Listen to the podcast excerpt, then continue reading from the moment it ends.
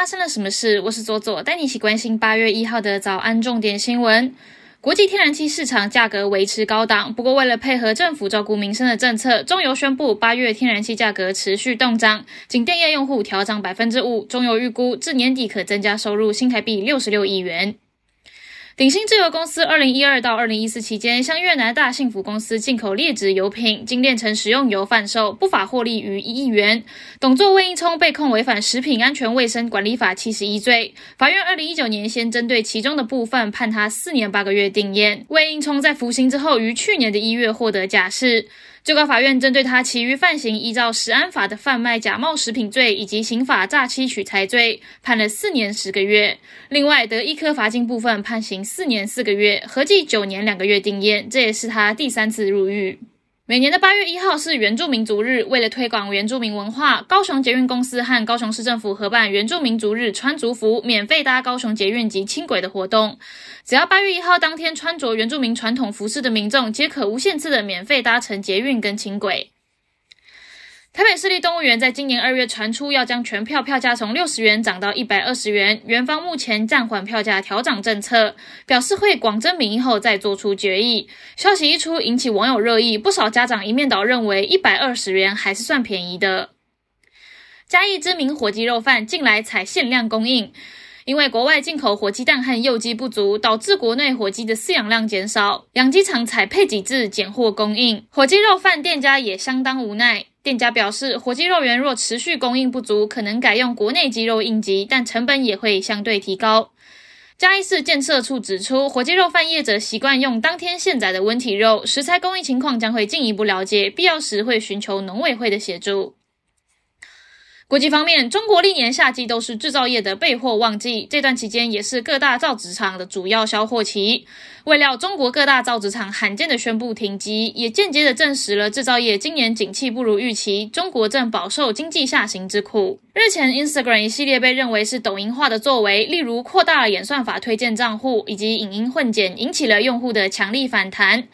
二十八号，公司改口声明，接下来将会暂缓变革，重新思考 App 设计以及调整演算法。负责人莫塞里说道：“接下来我们会承载着新点子回来，因此我们要解决这个问题。”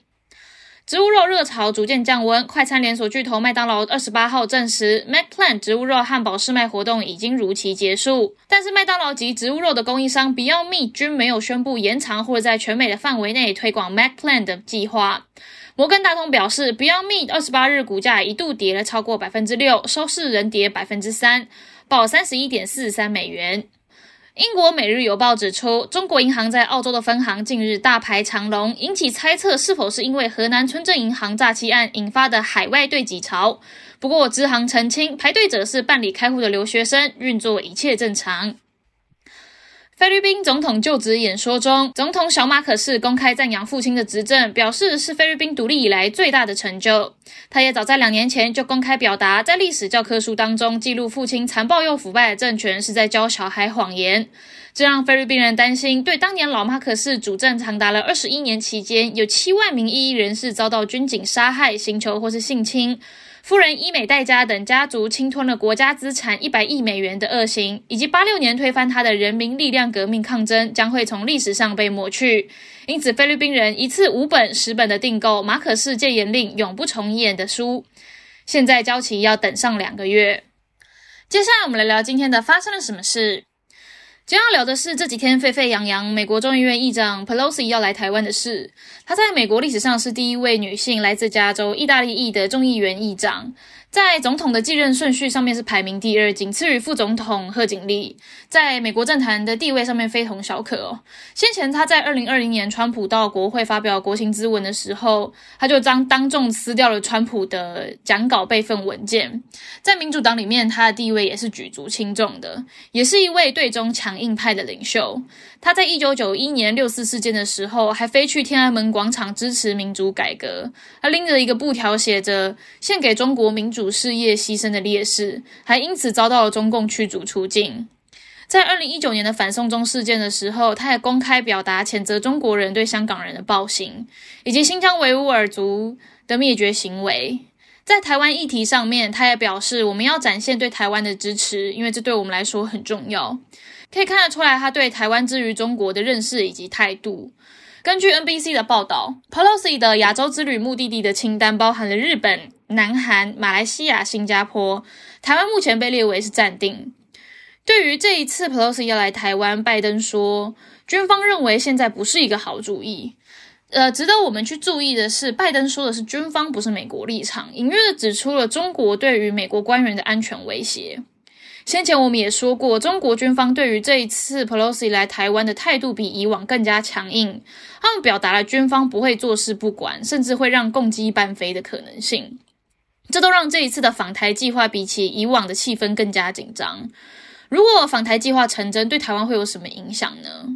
因为这一次事件的媒体都非常关注，如果他取消了这一次的访台行程，有可能会助长中国对台湾的胁迫的力度，打击台湾未对未来的信心，在印太战略中当中的其他国家也会产生怀疑。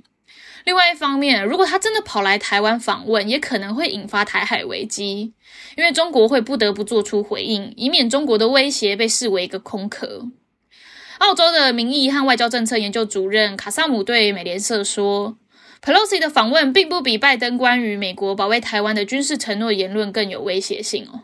拜登之前虽然被白宫后来证实是说错话，但是已经说过了三次类似的话。尽管美国多年来是奉行战略模糊的政策，拜登这些言论也引起了北京的强烈谴责，但是都没有采取军事行行动。”台海问题的专家们也认为啊，目前正值中共的二十大的前夕，呃，习近平会预计在二十大上面连任，中国不太可能会在这个时间点采取任何破坏稳定的行动。在这种敏感的时候，习近平可能会比美国更不希望双边的关系恶化。无可否认的是，不论他来或是不会来，都已经足以证明台湾在世界上面的能见度绝对是越来越高。对台湾人来说，有朋友要到家里来做客。并不需用隔一片海的邻居同意。以上就是今天的发生了什么事。我是左左，我们明天见。